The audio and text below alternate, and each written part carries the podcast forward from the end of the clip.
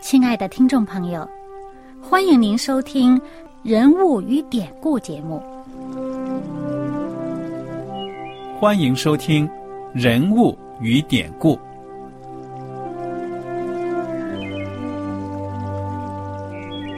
听众朋友们，当你读圣经的时候，不知道有没有过这样的想法？生活在几千年前的圣经人物，与我们这生活在二十一世纪的人有什么相关吗？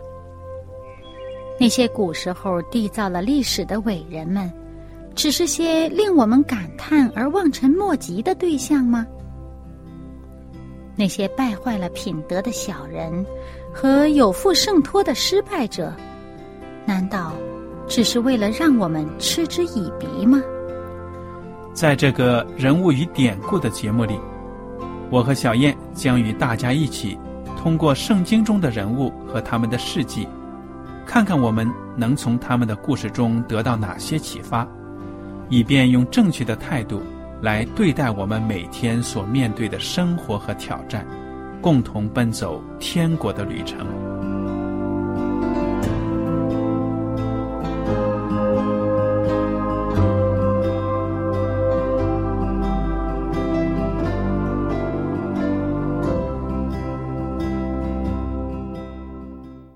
听众朋友们，你们好，我是艾德，我是小燕，大家好，很高兴又能跟您坐在一起来研究圣经当中的人物与典故。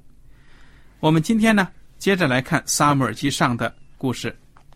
上一讲呢，我们讲完了第二十九章，就讲到这个非利士人呢，亚吉王带着众人要去攻打以色列。那么当时呢，一开始他是叫了这个大卫跟他一起去的。嗯，大卫呢，作为一个客人，寄居在这个亚吉王的国度里，他也不敢讲什么。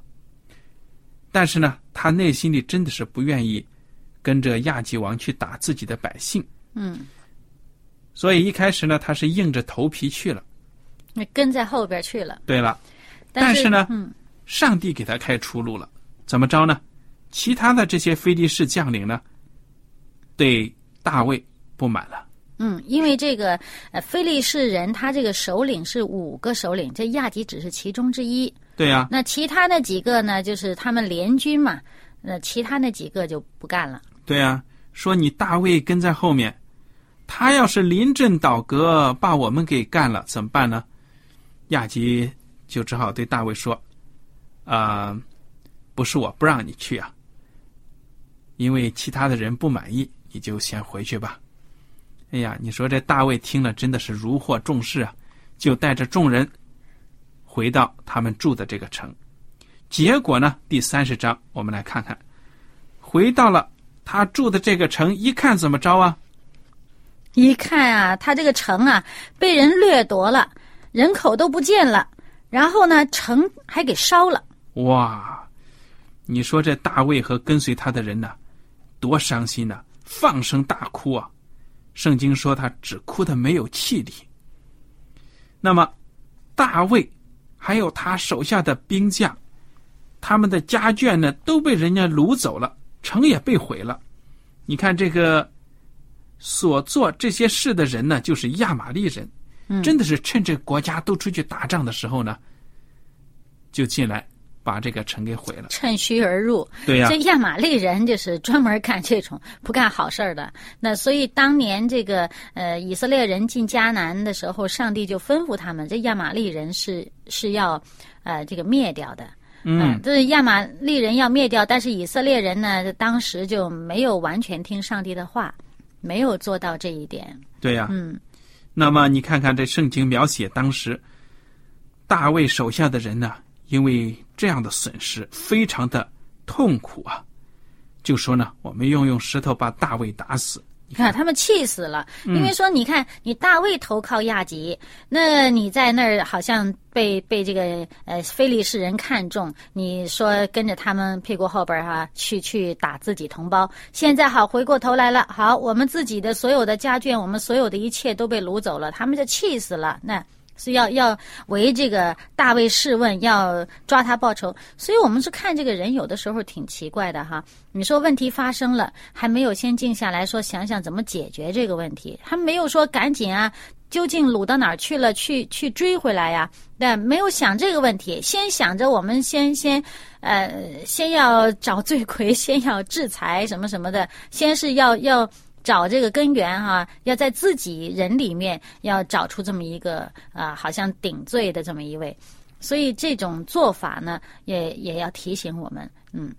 但是呢，大卫他是依靠上帝的，他心里呢非常的坚固冷静，他就把祭司亚比亚塔叫来，说：“你把以以弗德拿来。”然后呢，亚比亚塔就把以弗德拿给大卫。大卫呢，就求告耶和华，说：“我追赶敌军，追得上追不上呢？”耶和华回答了：“你可以追，必追得上，都救得回来。”于是这个大卫呢，就带着六百个精兵去追。后来呢，到了一个比索西这个地方，嗯，过河了。对了，过河，因为两百个人特别的疲乏呢，就留在河这边不过去了。四百人跟着大卫继续的追。那么这四百个人呢，后来在路上还碰见了一个埃及人。这埃及人是一个奴隶，对不对呀？嗯，那这个奴隶呢，好像是病倒了，然后他们就很有怜悯之心啊，就给他吃啊，给他喝啊。那么这个人吃了以后呢，精神恢复了，然后这个大卫呢就问他说：“怎么回事儿？”那他就说他已经三天三夜没有吃东西，没有喝水。那么他是谁呢？那他就说他是这个埃及的少年人，是在这个亚玛利人那儿呢做奴隶。那么由于他三天前得了病，他的主人呢就不要他了，就撇弃他不要了。然后他又讲到，那他跟这个亚玛利人这个主人呢，这些人他们一起去什么地方呢？去侵夺。这个呃，有那个基利提呀，呃，基利提的南方啊，属犹大地，还有加勒的南方，而且呢，放火烧了喜格拉。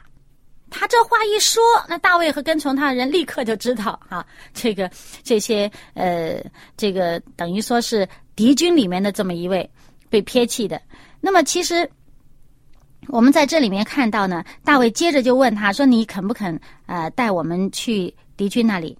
那他就说：“那你不杀我呢，也不把我交到我主人那儿的话，我就带你们去。”结果呢，就带他们去了以后呢，这个呃大卫和他的这个所跟从的这些人呢，就大获全胜。因为呢，呃那些呃亚玛力人啊，好像到处抢夺都很成功，就很开心，吃喝跳舞啊，然后掳来很多就狂欢呐什么的。那么这个呃大卫的人呢，就。把他们就击杀了，而且呢，所有这些呃被掳的财物啊、人口啊，全都是呃夺回来了，而且一个人也不少，啊，夺了很多的财物。所以从这件事情上呢，我们就看到呢，嗯，其实善待别人呢，哪怕是一个奴隶，哪怕是一个要病死的人，他们在这种情况下，这怜悯对方，呃，施恩给对方的时候呢，你不知道他什么时候，哎。他可能真的是帮你好大的忙都说不定，所以这件事情上，你看这个这一个奴隶，他结果呢，他就帮助他们，等于说是带路的指路的人。那么他们这件事情上呢，就是大获全胜，然后就掳了很多的这个战利品。那么在战利品的分配上呢，请这个艾德给我们讲一讲。这个大卫带着手下的人呢，回到了比索西这个地方了。我们前面已经讲到了。在比索西那边呢，还有两百个战士，因为疲倦呢，就留在那里看兵器啊什么的。因为大卫带着四百人是轻装前进，更加的加速嘛。嗯，跑得快。嗯，这大获全胜回来，还有很多战利品呢，要给将士们分呢。对呀。结果呢，圣经讲的很清楚，说跟随大卫人中的恶人和肥类说。这些人既然没有和我们同去，我们所夺的财物就不分给他们，只将他们个人的妻子儿女给他们，使他们带去就是了。你看，圣经已经讲清楚，这些人是什么人呢？恶人和肥类。嗯哇，一点都不讲道义啊！嗯，好像觉得我们这些才是去真的跟战斗到底亚玛力人作战的，你们在这里等于是歇着呀，不能分。但是大卫说什么呢？大卫说：“这是第三十章二十三节，弟兄们，耶和华所赐给我们的，不可不分给他们，因为他保佑我们，将那攻击我们的敌军交在我们手里。这是谁肯依从你们呢？上阵的得多少，看守器具的也得多少，应当大家平分。”结果呢，大卫这话一出来呢，就成了以色列以后作战的分战利品的定例了。嗯一直到记载这个圣经的这个日子。嗯那么我看到这个大卫呢，真的是很仗义的，嗯他很能平等的对待他手下的将士啊，不是那二百人不愿意去作战，而是当时的情况。我想，疲劳呢，谁会不疲劳？嗯最重要是，眼看着跑了那么远，还没有追到敌人呢，肯定要轻装前进呢。嗯可能一些辎重啊，先留过来，嗯，留在那里，所以大家都有份。对，我们作战的时候，你别看那些后方支援的，对呀、嗯你侦察兵啊，或者是呃这个冲锋啊什么的，那后面的那些给你做饭的炊事员什么的，难道人家对战争的胜利都没有一份功劳吗？当然有贡献啦。对了，所以呢，功劳都是大家的。嗯，所以呢，在这个事情上呢，我们看到啊，他们很开开心心的，大家就呃分了财物。那么当然，这些呃财物这些战利品呢，除了他们本身喜格拉呃就已经有的这个财产啊。以外，还有呢，因为亚玛力人不只是抢夺了他们这个地方，还抢夺了另外两个地方。那么就说，等于说他们缴获的这些东西大大的多出啊，比他们以前的财产多了很多很多。那么我们看到这里面呢，他这些跟从他的人呢，很有意思的。他们呃提到说这些掠物呢，他们取了一些，这个大卫啊取了一些呢，送给他的朋友，就是犹大的这个长老，就说呢这是从耶和华仇敌那儿夺来的，送你们做礼物。然后他不止送给这个犹大的长老，他也送到其他的地方啊，曾经啊呃。就是大卫和他的人呢到过的地方，那些呃帮助他们呢，或者说呃他们曾经住过的那些地方的人，他也送这些礼物到各处去。嗯所以看到大卫这个人是很仗义的，而且呢有恩必报的，对不对啊？嗯不是那种恩将仇报的这个人。那么他这样做的这种公共关系啊，也是为他将来登王能够得到百姓的尊重啊、拥戴啊，也是有帮助的，对不对啊？嗯。那么我们再看另一边呢，就是这个与非利士人作战的这个扫罗和他的军队的状况了。嗯哼，也就是《撒母耳记上》第三十一章记载的故事。嗯，那么在这个历代至上第十章也有同样的记载。那请艾德跟我们讲讲。这个非利士人呢，就跟以色列人征战了，大兵当前，扫罗一点都不敢松懈呀。他毕竟还是勇士，嗯，对不对？嗯他就带着儿子们来跟这个非利士人作战。但是呢，敌军真的是来势凶猛啊！扫罗和他的这些兵将啊，被击败了，就开始往后撤退。结果圣经说呢，扫罗被弓箭手追上，射伤甚重，就吩咐拿他兵器的人说：“你拔出刀来，将我刺死，免得那些未受割礼的人来刺我、凌辱我。”嗯，这个非利士人这个凌辱俘虏，这是挺有名的。因为呃，之前我们见到这个参孙呐、嗯参孙这个被捉了以后，那些非利士人怎么凌辱他啊？怎么？弯掉眼睛，对啊链子拴着，哎让他去这个像驴一样推磨呀。嗯，所以这个扫罗就是说我情愿死了，也也不想就是落在敌人手手里面受辱。但是他的这个帮他拿兵器的这个人呢，就怕就不肯刺杀他。结果呢，扫罗就自刎，对不对呀？嗯拿刀呢，自己把自己给干掉了。哇，这个也算是一条汉子啊啊！那扫罗虽然人品不是怎么地，但是我就想到这个中国古代的那个霸王项羽，也是最后没办法了，自杀，这个也很壮烈的。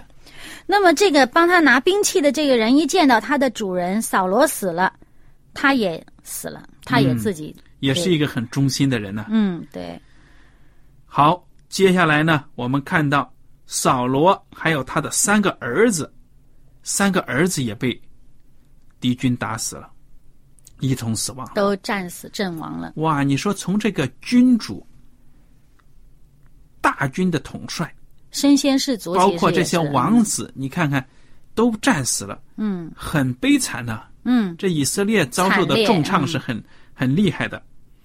你看，你说这菲利斯人来了，第二天呢开始清理战场了，就看见扫罗和他的三个儿子扑倒在地，怎么着呢？就把他们的首级割下来。把军装剥了。对呀、然后还把这个军装呢拿到他们的庙里边，就是拜的偶像的那个庙里边就高兴。其实他们拜的那个庙呢，你看这里面讲什么亚斯他路啊，那这个亚斯他路就是淫乱的那个，在他们的观念当中是丰收啊、多产呐、其实他们是那种，呃，用用淫乱的方式多多产啊什么的，这这种呃这种偶像崇拜是挺邪恶的。嗯，那么他们就把这个呃自己战利品啊，这个扫罗啊，对方这个国王的呃军装啊，就拿到他们的庙里面来来炫耀啊，来高兴。嗯，然后呢，又把这个扫罗身首是呃身首异处，把他的这个尸体这身体就钉在城墙上。嗯，所以说这个非利士人真的很野蛮呐、凌辱尸体，对不对呀、嗯，就挂在那里示众。结果这个事情传出去呀、基列雅比的这个地方的以色列人听见了，非常的气愤，就有一些勇士起来呢，夜里面偷偷的到城墙上，把扫罗和他儿子的尸体呢，从这个城墙上取了下来，然后运到一个地方，用火火化了火。化了，就把就运回他们，运回他们基列雅比基列雅比那个地方火化了，对了。然后给他埋了。嗯，嗯，你看这个一代英豪啊，也就这样子灭绝了。虽然扫罗他的人品不怎么样，但是他毕竟曾经是蒙上帝拣选，嗯也是带领着以色列人东征西战的，把这个周围的这些外邦人呢，也是打得落花流水。偏偏呢，在这最后却落得这样的下场，真的是很很可悲啊。很可惜。嗯你想，他这个扫罗啊，我们知道当初他这个上帝呃立他呃高立他做以色列王的时候，那百姓多高兴，看到他高大啊威武，是吧？英俊，然后呢，他还挺这个挺富有的。那那现在我们看他高大，他很强壮，可是呢，他现在仍然强壮。但是由于他心里边没有上帝，他对上帝缺乏信心，但是他的内心就软弱。嗯在打仗之前，上战场之前啊，去找这个巫婆，以至于心里边更加的软弱，嗯，更加的没底，更加的害怕。那么还有呢？你看他这个英俊，外表很中看吗？很漂亮吗？但是内心呢，也蛮丑的。怎么呢？妒忌呀、忌呃妒忌人家的贤才，然后到处追杀人啊、不能容别人比他强。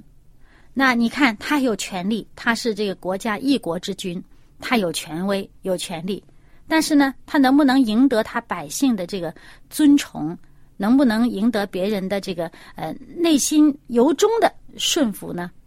赢得不了，连他便雅悯人的勇士都去投靠大卫，他的族兄弟那些勇士去跟随大卫，跟随这个他去他所反对、所所要杀害的人。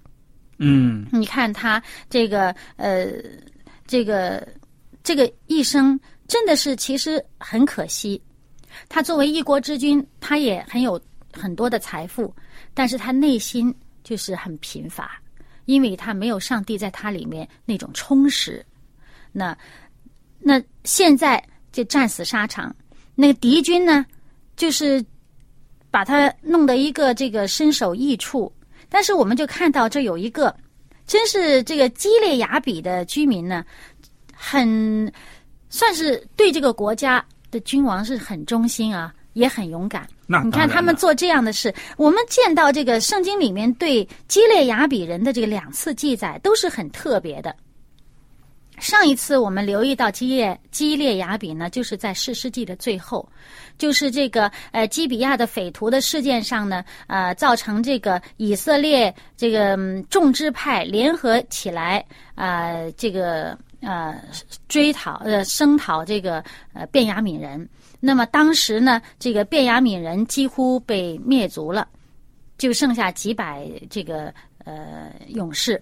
那么在这这个情况下呢，以色列人啊一下子看的不得了了，我们支派少一个，然后呢就说那我得给这个勇士找找找太太呀、啊，找找那个夫人呢，哈，去哪儿找？就去查。查了以后就发现，哎，基列雅比这个地方的人竟然没有一个人跟我们一起出来讨伐这个呃便雅悯。你看他们这便雅悯这个居地方的居民很有意思，他没有在那件事情上跟他们伙同一起去去去那个剿灭便雅悯族。结果呢，这些以色列的联军就就很不满，就跑到基列雅比，把人家基列雅比也给人家就是灭了。把人家的这个城啊都毁了，就抢了这些没结婚的女孩子出来。那么现在我们看到这个基列雅比，虽然那个时候被灭了，但是现在住在基列雅比的这个居民仍然是这很也算是仍然是这个忠义之士啊。在这个危急的情况下，深入到这个敌军里面去，跑到这个敌人的地方去，去把他们的这个君王，这个把他们这个。尸体抢出来，嗯，那么在这件事情后来呢，那个呃，有人就知道这个扫罗和他的儿子们死了，然后呢就想，哎呀，这扫罗和他的儿子们死了，那这个大卫不就没有对头了吗？他们要想讨好大卫呀、就跑去啊跑到大卫那边去谄媚，嗯。我们就接着来看看撒母耳记下的故事了，因为这样子呢比较完整。撒母耳记下第一章呢，这个扫罗死了，大卫呢，他的前面就来了一个人，这个人呐、哎呀，衣服撕裂了，头蒙灰尘，来到大卫面前就拜。大卫说：“你从哪里来呀、他说：“我从以色列的营里逃来。”大卫说：“这个战事进行的怎么样啊？告诉我。”这个人就说了：“哎呀，不行啊！以色列军大败，扫罗和他儿子约拿丹也死了。”大卫问报信的少年人说：“你怎么知道扫罗和他儿子约拿丹死了呢？”报信的少年人他就说了：“我也是偶然到了基利波山，我看见扫罗伏在自己的枪上，后面有追兵啊。这个扫罗看见我就对我说：‘你是什么人呢？’我说我是亚玛利人，他说你来把我杀了，因为痛苦抓住我，我的生命尚存，你要把我杀了。结果呢，这个我就动手把扫罗给杀了。你一听就知道他是在说谎话，对不对呀？他是知道大卫和扫罗有仇，这扫罗是记恨大卫。那么现在呢？嗯 扫罗对大卫有仇，大卫对扫罗没仇。仇是双方的事情嘛。他虽然不恨他，但是他们中间是有仇的嘛，嗯，对不对啊？所以呢，他就来讨好大卫。他说：“你看看，是我把扫罗给杀了。”其实我们从上面故事一听就不是。而且他还有证据呢。嗯哼，他说他把这个扫罗头上的这个冠冕和手臂上戴的这个镯子啊都拿来献给大卫。嗯。那么大卫呢，就非常的悲痛啊，所有的人都在为扫罗和约拿丹，还有以色列所有死去的这些士兵呢，都哀悼。结果大卫呢，就跟这个少年人说：“你伸手杀了耶和华的受膏者，难道不怕吗？”然后就命令一个人呢、把这个来报信的亚玛利人呢给杀了。所以你看，这个人他以为讨好，他却不知道大卫的人品，对不对呀？嗯，结果呢，自己来撒谎，以为能够换个一官半职，换个多少金银的，嗯结果呢，自己也丧命了。接下来十七节开始到二十七节是大卫为扫罗和约拿丹做的哀歌，嗯。所以从大卫的这个哀歌当中呢，我们可以看到他对扫罗的仍然的尊重，还有特别是对自己的结拜兄弟约拿丹呢，他的哀悼啊，嗯。哇，最后一句是这样：英雄何竟扑倒，占据何竟灭没。不管怎么样，不管扫罗生前怎么样的对他不好，恩将仇报，但是呢，大卫仍然把他作为上帝曾经拣选的君王而敬重他。嗯特别是约拿丹更没有的说。但是现在呢，两个人就这样子灭亡了。嗯。其实我们嗯、想想这个扫罗这个故事啊，也真是给我们很多这个教训。有时候觉得真的很惋惜。那这个扫罗呢，呃，我们知道他是在这个打仗之前啊，想起萨摩尔来了，去找萨摩尔。可是事实上呢，萨摩尔那时候已经死了。而我们知道呢，这个在嗯《撒母耳记上》二十二章的时候呢，就讲到那个时候大卫东呃到处躲藏的时候呢，这个扫罗在拉玛这个地方啊，他在这责备他的这个臣仆啊，对他不忠心啊。那么这拉玛这地方就是扫这个呃萨穆尔的这个住的地方啊，他的家乡啊。那但是扫罗在拉玛这地方没有说是去找撒母耳，没有说向他这个是请他求问耶和华对自己的旨意，而是在那儿呢，呃，责问臣仆对他不忠心，以至于招来了这个呃以东人呃多益，然后呢，导致最后这个就是他杀害了人家整个灭了人家祭司城。那么，但是现在呢，大难当头，这个大大大敌当前啊，不是大难当头啊，大敌当前的情况下，他这想起萨母尔来了。人家萨摩已经死了，他想起萨摩来了，要去找萨摩，然后呢，以至于呢找了邪灵。所以这件事情让我们真是提醒我们啊，我们自己平时真的是要与上帝建立好关系。对呀、那么，在这个我们周围仍然有属灵领袖可以帮助我们的时候，啊、在我们手头上仍然有圣经的时候，我们自己要真是潜心的寻求上帝的带领。对呀、从这个扫罗的经历，我们看到他是一错再错，不回头，结果呢，就到了无法挽回的地步了。愿我们大家呢都能够吸取这个教训。好了，今天的节目呢到此就结束了。您如果有什么问题和想法呢，欢迎您写信来。我们非常感谢大家的收听，愿上帝赐福大家，愿我们每天呢都能够顺从圣灵的带领。我们下次节目呢再会。再会。喜欢今天的节目吗？若是您错过了精彩的部分，想再听一次，可以在网上重温。我们的网址是 x i w a n g r a d i o 希望 Radio，或是找旺福村也可以找到。记得把好东西介绍给您的朋友，与他一起收听。